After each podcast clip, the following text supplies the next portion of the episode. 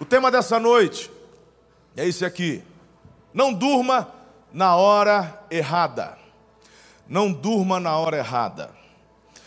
Dormir é muito bom, fala a verdade, não é? Dormir é bom. Dormir é bom. E depois, quando você vai chegando numa certa idade, se bem que tem gente que vai chegando na idade e continua dormindo bem, mas tem alguns que parece que vão tendo um pouco de dificuldade depois. Eu queria que você refletisse sobre essa questão, porque dentro de algo que é natural, quero aplicar a vida espiritual. Então, Deus sabedor de todas as coisas, ele então determina a ordem certa. E ele dá para você a ordem de trabalhar de dia e dormir de noite. Quando você inverte essas polaridades, não tem como. Não, olha, sempre vai ter um certo prejuízo. Dormir é bom, é necessário suas forças são recarregadas, seus hormônios entram em produção, pelo menos os, alguns deles que são importantes né, para o teu bem-estar e para uma produção efetiva no dia seguinte. O diabo sabe disso. E não é por acaso que percebemos os nossos jovens e os nossos adolescentes. É, muitas vezes trocando o dia pela noite. É, eu já tive duas adolescentes em casa. E quantas vezes eu abri a porta do quarto ali e a donzela estava dormindo e o que estava lá no travesseiro do lado? O celular. E aí, com todo o amor do mundo, com toda a paciência, já não falei! Assustou, hein? É. Já não falei que não é para ficar, não pode e tal. E aí, Aí, que eu dormi, eu estou vendo que você dormiu, mas não é para. Porque isso te prejudica. O jovem parece que se ele deixar o celular a um metro de distância, ele vai perder. Não, eles, esses adolescentes, esses jovens, eles acham que são tipo assim, é, é, é, o, o cirurgião. Né? Tipo assim, eu não posso ficar longe do celular, porque a qualquer momento eu posso deixar. Ei, tu não é o Batman. Certo? Você não é o Batman, não. Então põe teu celular longe, deixa ele para carregar. Hora que vai dormir, relaxa.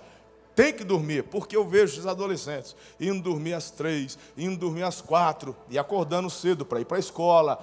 Os jovens acordando cedo para ir trabalhar. E se você acha que consegue ter um bom rendimento dormindo duas, três, quatro horas por dia, engano seu. Você está ficando para trás. Aí depois você vem falar, pastor, ora por mim para eu passar naquela entrevista de emprego. Ah, ora por mim, para eu passar na faculdade. Eu oro, mas você não faz sua parte. Dormir é essencial. Papai ordenou, ele sabe. Ele não faz tentativa.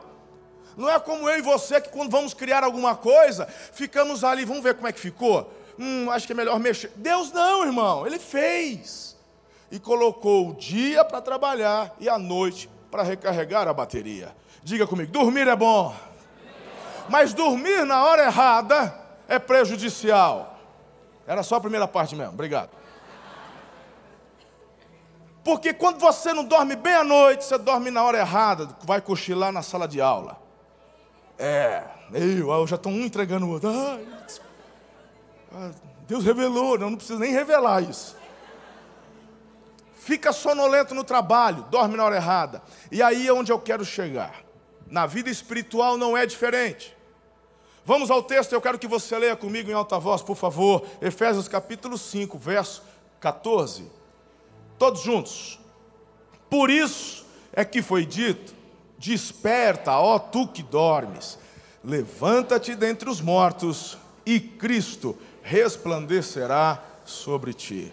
Eu quero trazer cinco apontamentos espirituais sobre este dormir em hora errada o que muitas vezes está acontecendo, pode estar acontecendo, e se porventura estiver mesmo, hoje é dia de um despertar. Gosto de quando o apóstolo Paulo diz assim: desperta, levanta-te, e aí você enxerga este condicional: Cristo irá resplandecer. Irmão, a parte do Senhor está garantida, mas depende de você despertar do sono da hora errada.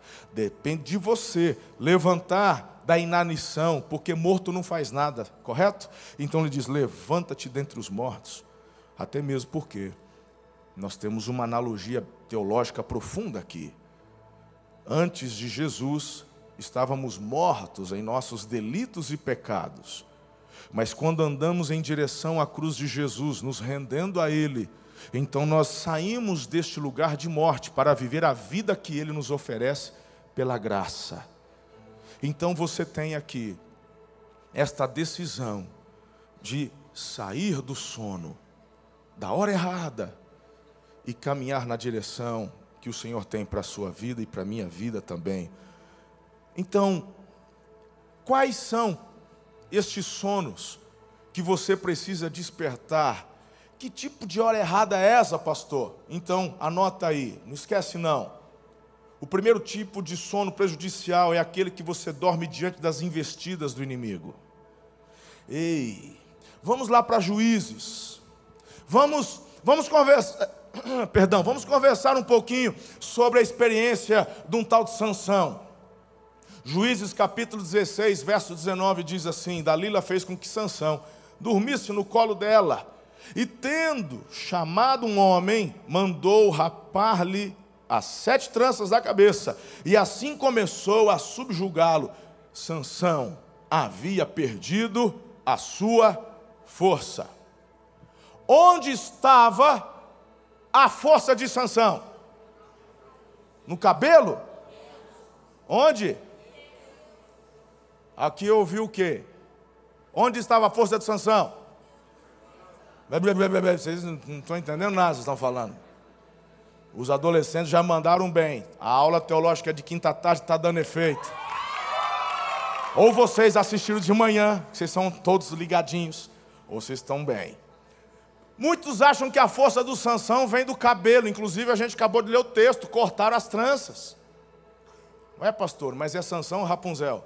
Tem gente que está chegando agora, ainda não conhece, né? As histórias bíblicas. A força dele não estava no cabelo.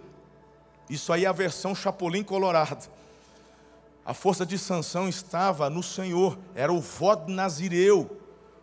E isso lhe foi dado desde o seu nascimento, quando o Senhor fala com seus pais. Essa criança é separada.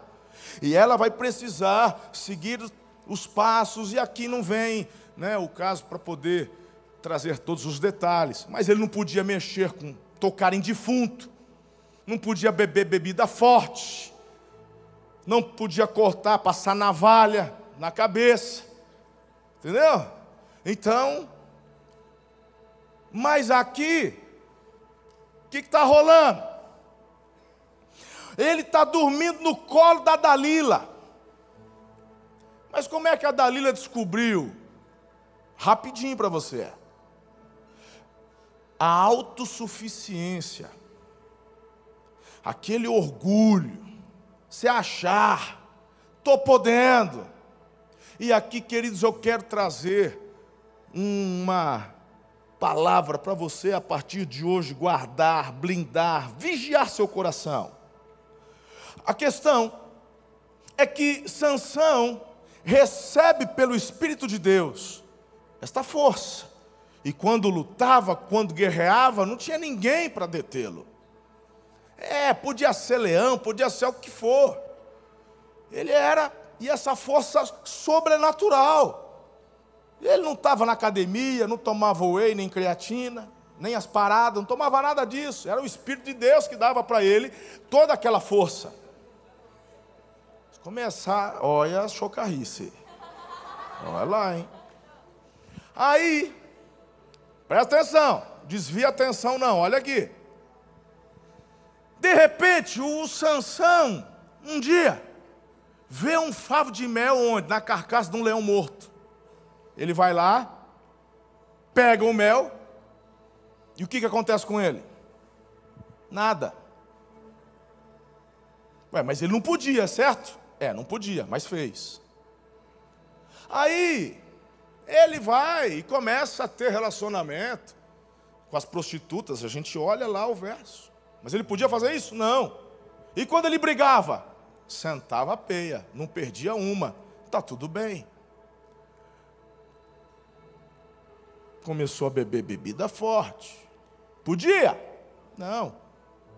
Certa vez a Dalila perguntou: Conta para mim o segredo da tua força, porque estou vendo que não é a creatina, tem mais coisa aí, conta. Aí ele fala, ah, ele começou a contar, inventar os negócios. Se amarrar meu pulso, minhas mãos, com a corda nova. Ah, se isso, se aquilo. E ela fazia. Aí ela falava, oh, os filisteus. Ele ah, se livrava, cadê? Aí o que, que a Dalila fazia? Ah, você não me ama. Não, mulher, meu irmão, mulher, o negócio era. Se você me amasse, você falava. Ah, sabe?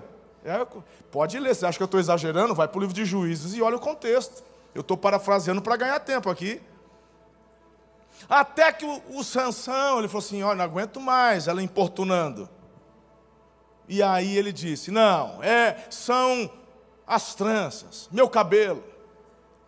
Mas o Sansão acreditava que a força dele estava de fato no cabelo? Se ele achasse mesmo, ele não teria dito. Ele sabe que a força dele vinha da parte do Senhor. Mas ele furou a bolha lá atrás, quando mexeu com o leão e não aconteceu nada. Ele furou a bolha quando ele se envolveu com tantas coisas e. Ah, se cortar o cabelo, eu continuo forte. Fala para mim se isso não acontece hoje. Porque o Espírito Santo, volta no sermão de domingo passado, ele habita em você. E nós falamos sobre santidade, falamos sobre compromisso, falamos sobre vigiar. E aí, querido, você, fulha, você fura a bolha uma vez, ah, não aconteceu nada. Aí eu menti para o pai, ah, mas não aconteceu nada, eu ainda tirei 10. Ah, mas eu enganei, não sei o quê, e eu, eu ainda continuo vendendo bem. Ah, eu fiz a coisa errada aqui, eu ainda estou prosperando. E aí você fura a bolha. Só que, de repente, tem um momento onde Deus diz: basta, porque a palavra fala que Ele disciplina o filho que ama. Se você já está nessa vida de furar a bolha faz tempo e não está acontecendo nada, duas coisas. Primeira, a qualquer momento chega o basta. Segundo, se não chegar, é porque não é filho, é bastardo. E quem diz isso é a Bíblia, por favor, não vem me criticar. Está lá em Hebreus. Se não sois disciplinados pelo Senhor, é porque não são filhos. Porque Deus disciplina o filho que. Que conversa fiada é essa que você anda ouvindo pela internet? Que Deus é amor e você pode fazer o que você quiser, que está tudo bem. Que, que, que, que, Bíblia é essa que você está lendo? Que, que, que povo que você anda ouvindo por aí? Uma hora o basta chega. O Salomão Perdão, o Sansão teve suas tranças cortadas. Chegaram os filisteus. Triste, hein? Os olhos foram furados. Poderiam tê-lo matado ali. Mas vamos zombar do, do Sansão. Vamos, vamos, vamos. Não, ele não vai morrer assim, não. Amarraram um Sansão numa pedra de moinho. E ali ele ficou preso e passou o resto da vida fazendo o trabalho de um burro de carga, andando em círculos, girando uma pedra de moinho, trabalho de mula. Foi o que ele passou a fazer para o resto da vida e cego. Até que um dia, as autoridades filisteias estão no seu templo em adoração ao deus Dagon. E chamaram então, falaram: tragam o Sansão para zombarmos dele. E lá chega o Sansão com cego, seus olhos vazados. E ele pede para a pessoa que o conduziu para que o colocasse ao lado de duas colunas, as colunas de sustentação. Ali ele foi colocado. E aí ele diz assim: Deus, por uma última vez, me dê novamente a força que me deste. Aí você imagina o Sansão com as mãos empurrando aquelas colunas. Aí você vê e imagine as autoridades, tira ele de lá. Não, que tira de lá? Faz tantos anos que ele está que nem um burro de carga. Ei, vai, estão zombando dele, achando que não vai acontecer nada, afinal de contas, raspamos a cabeça dele não deixamos o cabelo crescer. Mas quem disse que a força estava no cabelo? Deus ouve a oração dele, e por uma última vez o Espírito de Deus o apodera, e ele derruba as duas colunas, e a Bíblia diz que na morte dele, porque ele morre ali, na morte dele, ele matou mais filisteus do que durante toda a vida. Mas que triste final. Não, não, ele não morre como herói, coisa nenhuma. Triste. Herói para mim é quem termina aprovado. Herói para mim não é para quem, sabe, consegue brilhar em algum momento da vida. Não, não é quem alcança o primeiro milhão e corre em direção a outros. Não, para mim é quem termina aprovado. Mesmo tendo percalços durante a jornada, mas que termina bem. Mas quando você dorme diante das investidas do inimigo, é isso que acontece. Quando você fura uma bolha, não acontece nada, então você acha que está tudo bem e que pode continuar furando as demais. Uma hora o basta chega. Uma das coisas que você poderia fazer hoje é pedir, Senhor, dê-me temor. Não devemos ter medo do Pai mas devemos temer a Deus. Temer tem a ver com honra, pimenta. Entende, filho? Honra, temor ao santo nome de Deus. Devemos manter nossos corações, sabe, guardados do pecado, daquilo que é errado, por temor e por amor ao Senhor. Quem está comigo, diga amém, por favor. Meu Deus. Desperta, ó tu que dormes. Levanta-te dentre os mortos. Por isso que a palavra de Deus, lá em Pedro 5,8 diz: estejam alertas e vigiem. O diabo, inimigo de vocês, anda ao redor, como leão, rugindo e procurando a quem possa devorar. Coríntios capítulo 10, verso 12, fala: olha, quem está em pé, cuidado, cuidem. Para quê? Para não cair. Não existe ninguém incaível. Não tem pastor, não tem, não tem ninguém incaível. Jesus, em sua natureza humana, ele não tinha um dispositivo que o impedia de pecar. Tanto que o diabo o levou para o deserto para tentá-lo. Ele foi tentado por Satanás.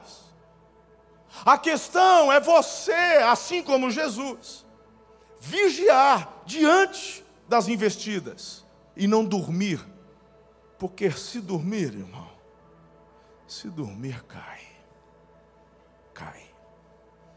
Que você desperte hoje deste sono, fique atento, atenta às ciladas, às investidas, em nome de Jesus. E para encerrarmos o ponto 1, Efésios capítulo 6, verso 10, finalmente fortaleçam-se no Senhor e no seu forte poder, vistam toda a armadura de Deus para poderem ficar firmes contra as ciladas do diabo, pois a nossa luta não é contra seres humanos, mas contra os poderes e autoridades, contra os dominadores deste mundo de trevas, contra as forças espirituais do mal nas regiões celestiais. Se fosse do jeito que a galera está falando aí, então para que um versículo desse? Se tudo bem pecar, se tudo bem fazer o que quiser, então por que armadura? Para que ficar firme? Conversa mole é essa, irmão? Não. Vigie. Desperta tu que dormes. Em nome de Jesus. Glória a Deus. Em segundo lugar, dormir é bom, mas dormir na hora errada é prejudicial. Então não durma o sono da indiferença. Eu gosto muito também da alusão à experiência do profeta Jonas.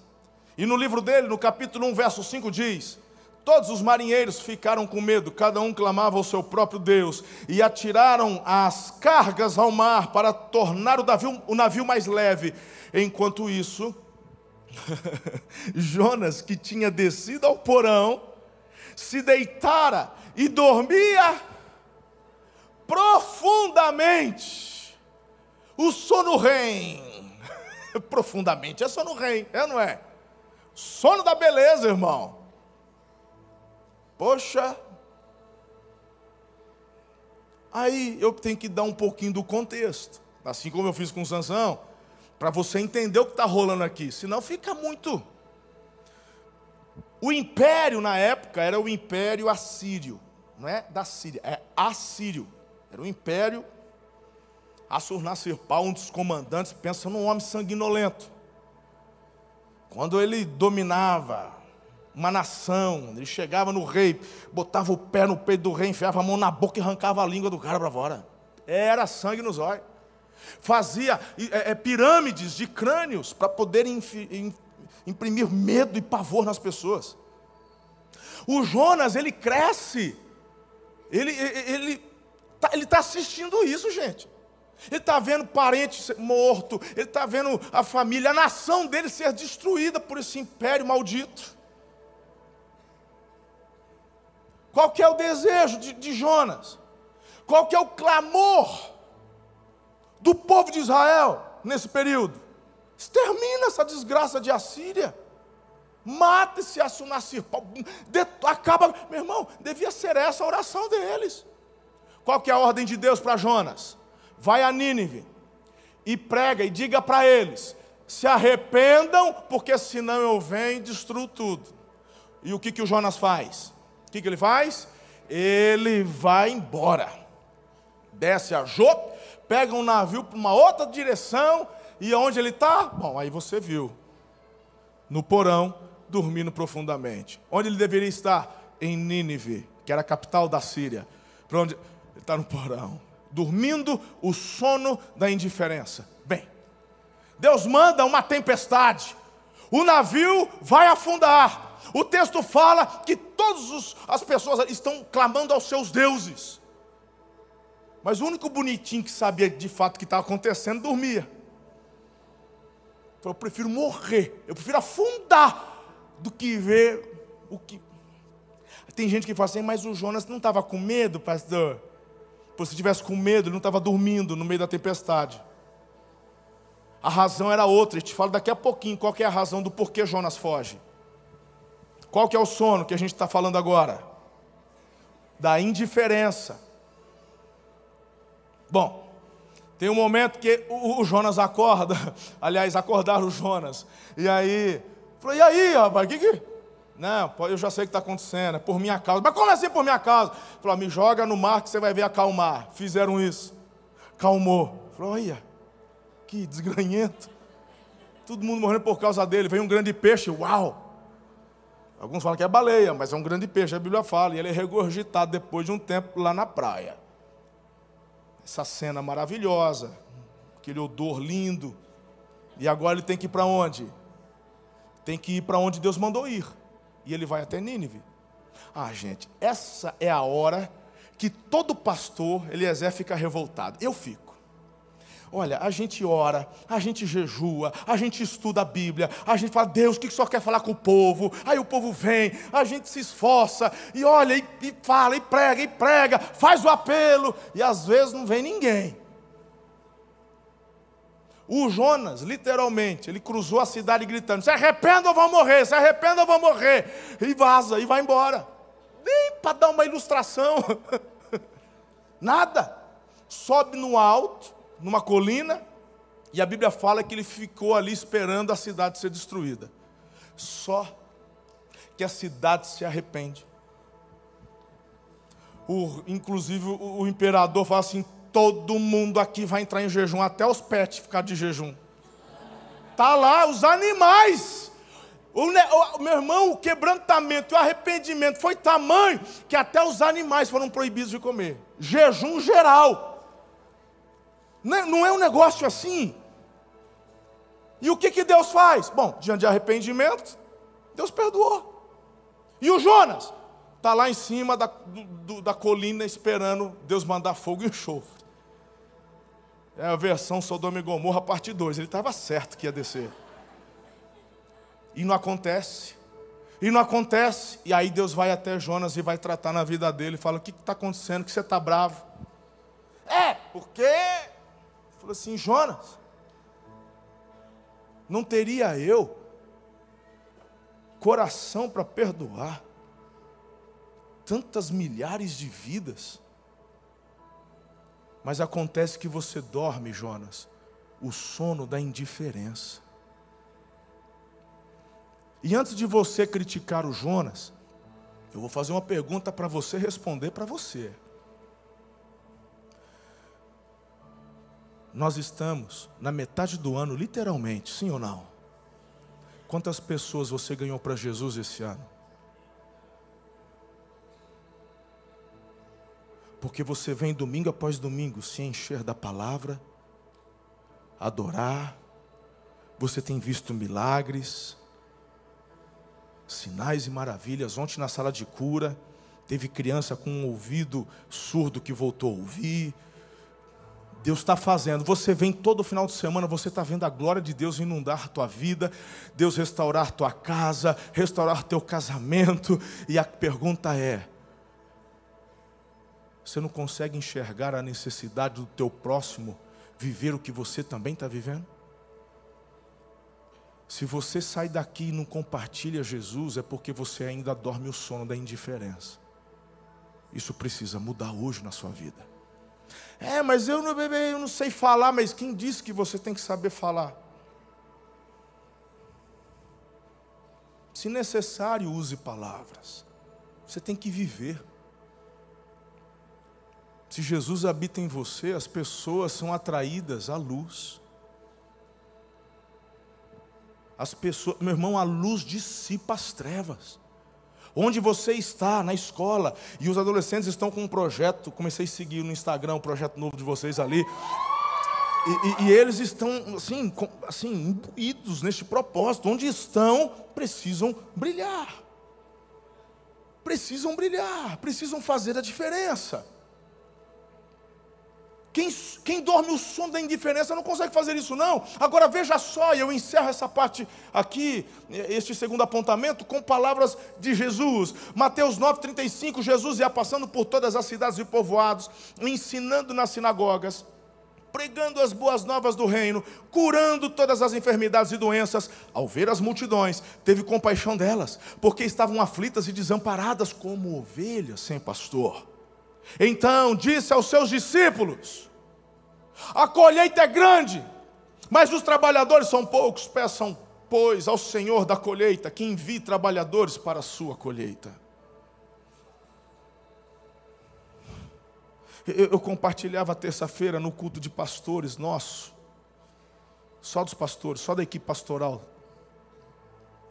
e dizendo: olha, os campos estão brancos desde o início da igreja primitiva, Jesus assim declarou. Mas eu, eu, eu sou pastor já há alguns anos. E, e, e o, a impressão espiritual que eu tenho destes últimos tempos, queridos, eu, eu, eu, pelo menos aqui, nesses 15 anos meu de Araçatuba, eu nunca percebi uma, assim, um, mover, um coração tão aberto das pessoas para terem um encontro com Jesus, como eu tenho visto nesses últimos dias. De verdade, irmãos, eu estava dizendo isso. Tem, tem, gente que tem discernimento espiritual, que mora nessa terra há muito tempo. Eu não sei, mas as pessoas estão, elas estão vindo. Não, não é, não, ei, olha para mim, eu não estou falando de programações. Eu não estou falando de estratégias, ah, porque não, não, não tem esse negócio de estratégia, não. É o Espírito de Deus atraindo, até mesmo porque em Atos dos Apóstolos a Bíblia diz que era o Espírito de Deus quem ia acrescentando aqueles que haviam de ser salvos. Eu tenho visto, queridos, um mover, o Espírito de Deus trazendo. O que aconteceu domingo passado aqui, às 18 horas, nós temos os nossos momentos proféticos durante o culto. E às vezes para você pode não fazer sentido. Mas tivemos uma experiência tão extraordinária para nós como equipe. Pastor Lucas Meira teve um apontamento domingo passado desta celebração das 18. E ele falou assim: Eu não vou falar isso, não, Deus. Porque ele teve uma impressão de falar aqui que viu um homem sentado num cavalo treinando o que? Fala, não, já esqueci. Tim Hope. E você estava dizendo isso, isso e isso para Deus. Aí você eu mesmo não sei o que é Tim Hope. Eu acho que a maioria aqui também ficou assim, né? Tim Hope, cavalo, né? Terra do boi, tem a ver cavalo. Mas o, o Mateus, oh, perdão, eu olhei para o Mateus, falei Mateus, mas o pastor Lucas se encheu de coragem e liberou. Eu estou tendo essa. Tem alguém aqui que está com que, que é esse lá? Ninguém levantou a mão. Nessa hora é o pavor do profeta. Falei, nossa, deu uma voadora agora, né? Então era coisa da minha cabeça. Mas tem problema, vamos orar, Deus é bom o tempo todo e culto que segue. Mas ele estava. Só que na hora que ele falou do cavalo, já começou a chorar.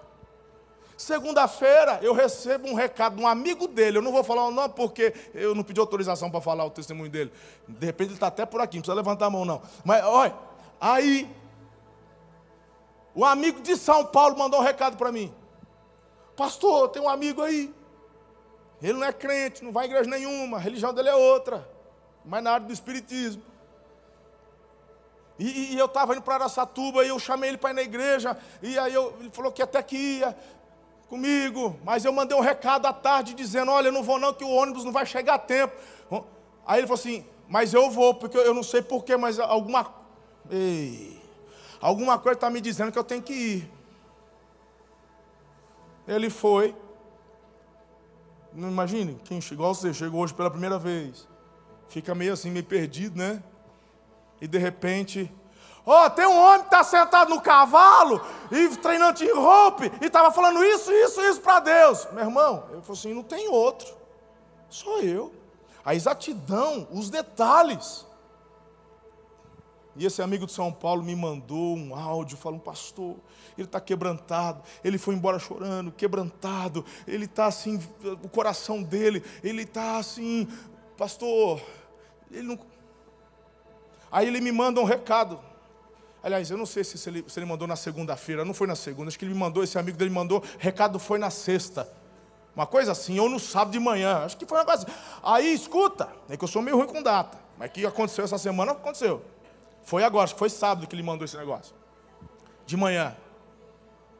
De segunda para sábado tem um. Importante que mandou. E que corrigiu a tempo ainda, amém. Aí depois ele me manda no Instagram. Pastor, eu sou o fulano. Eu falei, quem que é fulano? O do cavalo, vá, sei. Ele, pastor e tal. Deus, pastor, que bênção, essa semana, e o coração dele extasiado. Porque um pastor no púlpito falou: Eu vi um homem no cavalo fazendo. Eu não sei se ele lembra da mensagem. Eu não sei se ele lembra do louvor. A única coisa que ele lembra é: Deus falou comigo, cara. Deus falou comigo, entre milhares, ele falou comigo. Não tinha dois treinando em roupa, era só eu. Papai é assim. Não é tremendo? E ele falou assim, pastor, e aí emocionado, fazendo, pastor, eu quero muito te conhecer, te dar um abraço, pastor. Falei, amém, Deus abençoe. A gente se vê lá e tal, amém. Vibrando com o cara, mandei para a equipe, falei, gente, celebra Jesus, olha que coisa linda, olha o que Deus está fazendo. Aí era, era sábado de manhã. Eu e o Vitinho, a gente ia treinar aqui. De manhã fazer o treininho nosso, na academia. Falou, Vitinho, bora. Estava combinado na academia aqui. Aí o nosso outro treinador falou, oh, não vai dar para ir. Falou assim, Vitinho, onde vamos? Vamos lá no condomínio treinar? Vamos aqui? Aí o Vitinho, ah, bora lá em Birigui? Ah, bora, vamos, ué. Vamos para Birigui. Chegamos em Birigui. Aí quando a gente foi para Birigui, o treinador nosso falou, não, então eu vou, já que você vai em Birigui, eu também vou. Aí chegamos lá, Fizemos aquecimento, já começamos a fazer um, umas forças. Daqui a pouco, quem é que chega? Falou, pastor, todo suado, abraço. Ui, pois não. Eu sou fulano. Falei, fulano, do cavalo, meu Deus, eu quero do cavalo. Rapaz, ele falou sábado de manhã, eu quero te dar um abraço. Deus muda minha, meu, meu treinamento, me manda para Birigui só para dar um abraço no cabra. No, no, quando eu falo cabra, com, com carinho, com respeito. Você está entendendo onde eu quero chegar ou não? Mexeu no meu treinamento por causa da pessoa. Esse é Deus. Esse é Deus. Mas você não pode dormir o som da indiferença. Você não pode fazer, você, ai, não, não vou falar. Ah. Primeira coisa que eu fiz quando me mandaram foi mandar para o pastor Lucas. Falou, pastor, ó, acertou, hein? Falou, ufa, eu já estava meio triste. Falei, não, fica firme, se fortaleça aí. Aí, ó, continue. Mas você tem que despertar desse som da indiferença e ser canal de bênção na vida das pessoas. O Jonas falou: Sabe por que, que eu estou bravo? Porque eu sei que tu és um Deus de misericórdia. Eu sabia que se ele se quebrantasse, o Senhor não ia matar, não ia destruir.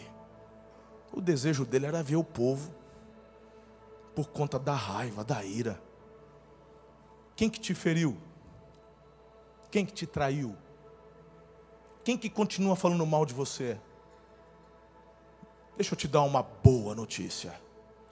Você não tem autorização do céu para nutrir ódio no coração com relação a essa pessoa. Não tem. Sabe por que é uma boa notícia? Porque o ódio te mata. A vingança nunca é plena. Mata a alma e a envenena. Seu Madruga, Chaves do Outro.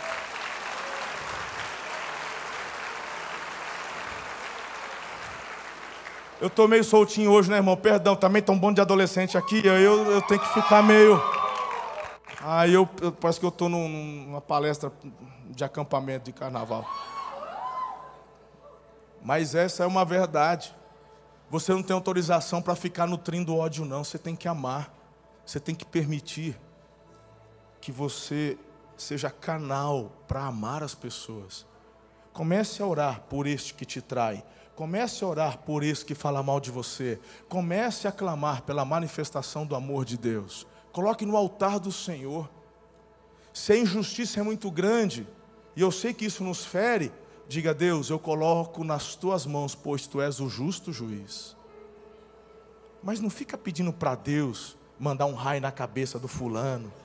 Ai, ela falou mal do meu sapato, que ela quebre o salto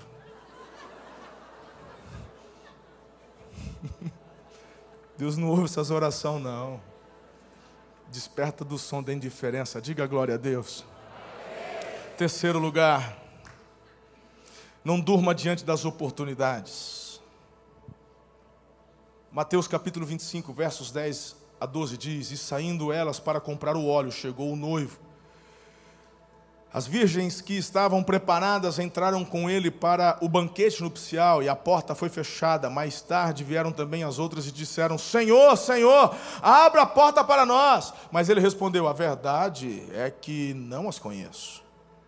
Bem, a cultura do casamento judaico naquela época ela, ela tinha duas fases. E a primeira fase acontecia na casa da noiva, onde alguns rituais aconteciam religiosos, e depois o noivo levava a noiva para a casa dele, e ali dava-se continuidade às festividades, etc. E tal. O, o, a parábola que Jesus conta, trazendo esta alusão do noivo e da noiva, tem a ver com vigilância.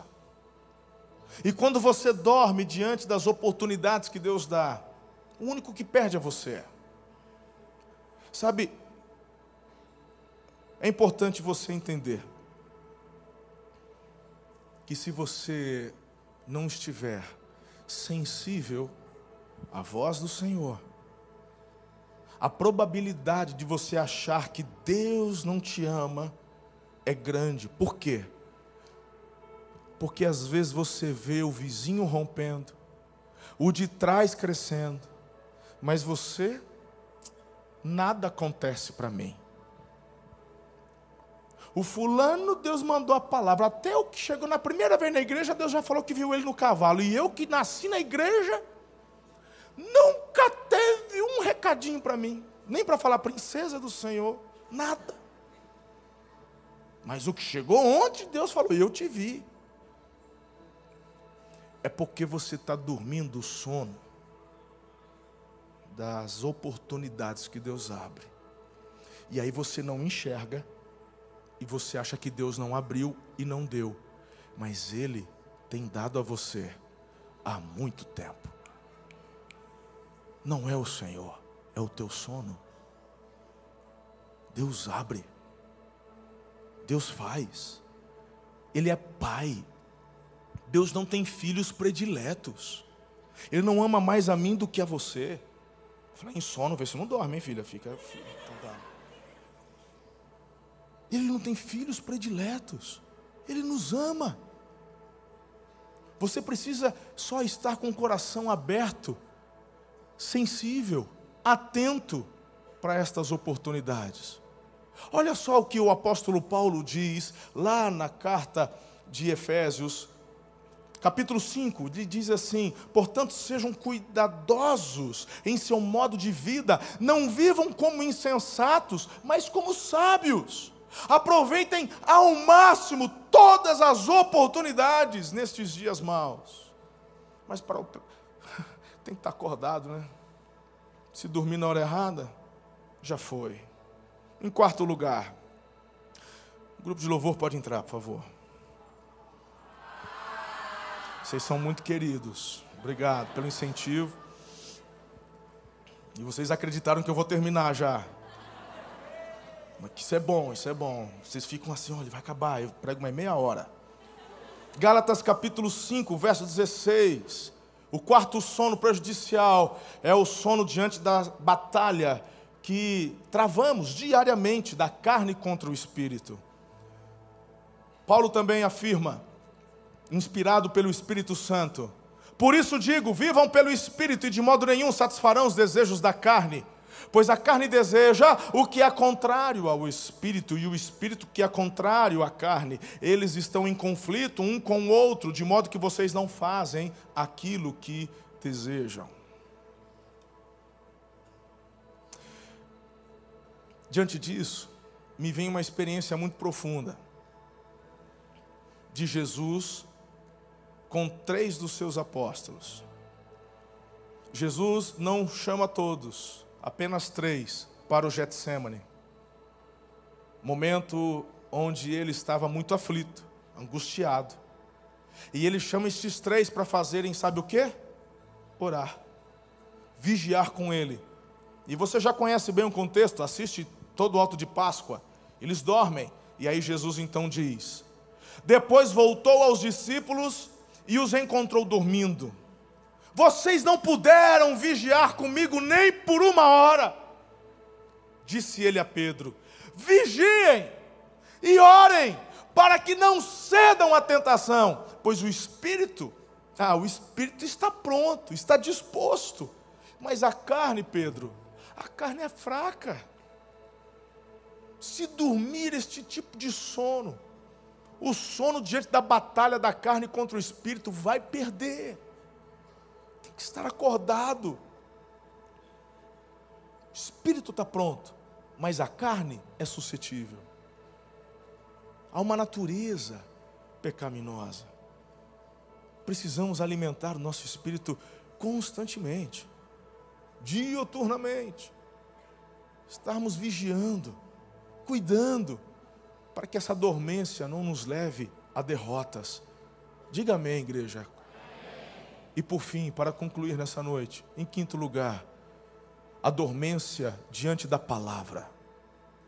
Dormência, o sono diante da palavra de Deus.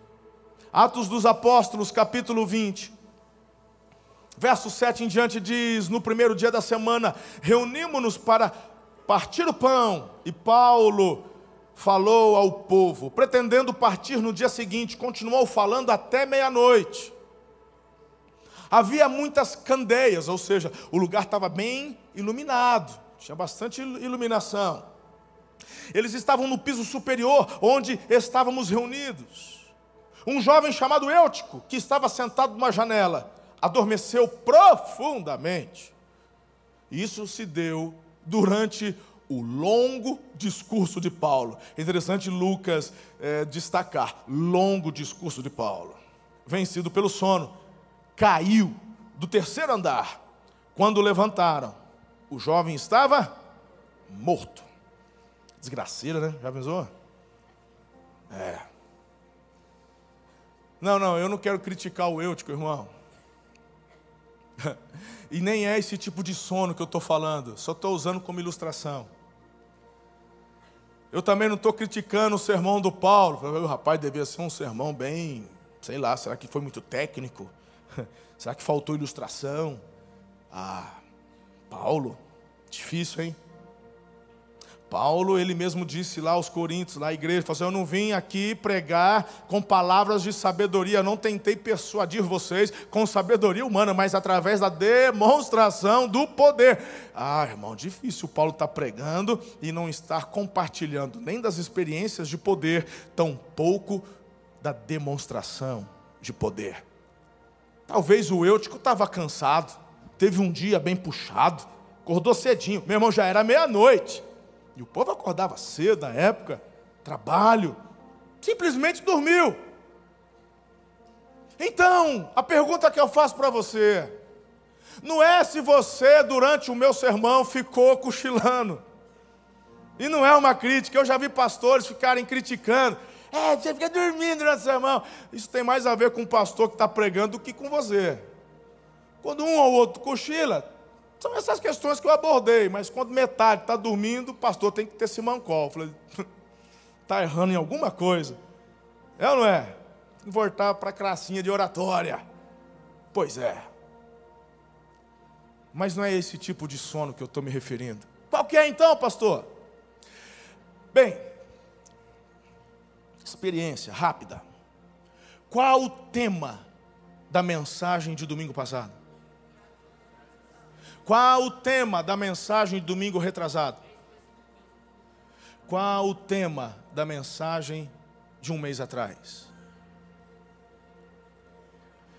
Ei, ei, ei, calma, calma, calma, relaxa. Tudo bem. Nem eu lembro. Tá tudo bem. E é verdade. Eu, minha memória se chama Leslie e Pastor Diego. Você pode assim, eu falo, pastor Diego, me ajuda aí. Aquela mensagem que eu, que eu preguei, diz qual que, é o, qual que é o tema dela, que às vezes eu estou tentando procurar e não estou achando. Aí o pastor Diego, pastor, foi, você pregou tal dia, em tal celebração, o tema foi tal. Eu falei, esse menino é demais. Eu não lembro do tema, eu, eu não me recordo, é difícil eu guardar os títulos das mensagens. Mas eu sei o que Deus falou comigo. É este sono que você não pode dormir. Quando você sai daqui, se você não tem uma consciência do que ele falou contigo, é porque você estava dormindo. Se você sai daqui dizendo, meu Deus, que igreja linda, ai que louvor gostoso, ai que tudo, ai que iluminação, ai que layout bonito, ai que café, ai que não sei o que, aí tá, tá, tá, mas o que Deus falou contigo? Deus falou com quem? Como é que ele fala? Ah, durante a, durante a mensagem? Deus fala contigo, às vezes com um olhar de um recepcionista. Deus vai falar com você a partir do momento que você dispor seu coração a ouvi-lo. E se você nasceu nessa igreja e diz, Deus nunca falou comigo igual falou com esse irmão aí do cavalo. Pois é, só que ele veio com um propósito. Meu coração está aberto, eu tenho que ouvir Deus. E aquele que tem sede é saciado. E o que tem fome sai satisfeito. Se você dorme o sono da indiferença para com a palavra, você entra e sai igual. Mas quem entra acordado, pode não lembrar o tema da mensagem, pode não lembrar a referência bíblica, mas ele faz, ele sabe assim: Deus falou comigo. Deus falou comigo. E ele sai impactado, como esse jovem me abraçou. Ele teve um encontro num domingo à noite, era sábado, seis dias depois, e ele me abraça, emocionado, com os olhos brilhando, numa academia, sem medo de, de quem está perto está olhando. Olha, o cara abraçando o pastor. Ele, ele, ele, ele eu, eu, pastor, eu estou vivendo algo. Ele não, não conseguia conter. Por quê? Porque Deus falou com ele. Não diga que Deus não fala contigo. É melhor você assumir que tem dormido diante da palavra. Seja sensível. Deus fala de forma simples. Ele. Aqui nós temos tantas pessoas. Aqui nós temos pessoas cultas. Temos mestres, temos doutores, temos pessoas simples. Temos pessoas que tiveram só o primário. Nós temos todos os tipos de pessoas. Eu, como carteiro, pregador e líder, eu me preocupo em procurar me fazer entendido no que diz respeito a compartilhar, não um sermão, não uma palestra, mas compartilhar o que Deus falou comigo. Durante a minha semana eu digo, Pai, o que, que o Senhor quer falar com os meus irmãos, com os meus filhos espirituais? Fala para mim. E às vezes eu estou lá, às vezes no escritório, às vezes eu estou no carro, às vezes eu estou em lugares diversos, e me vem um apontamento, irmão. Certa vez eu estava voltando de uma viagem, estava em Brasília, fui a Curitiba, peguei um carro, aluguei um carro e fui pregar para pastores numa cidade ali do Paraná.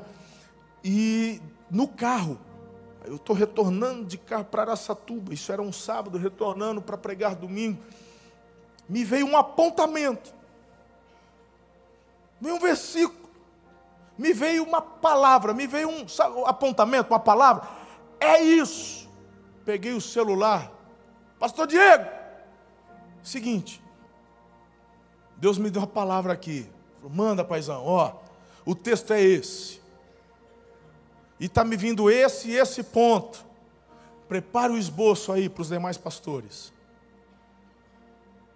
Eu, eu e o pastor Diego temos já uma, uma sintonia, um, a gente já está sincronizado. Eu mando ele já.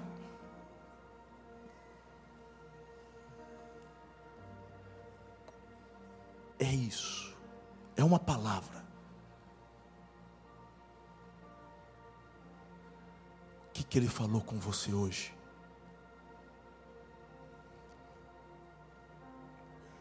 Talvez. A única coisa que você precisa fazer nessa noite é despertar.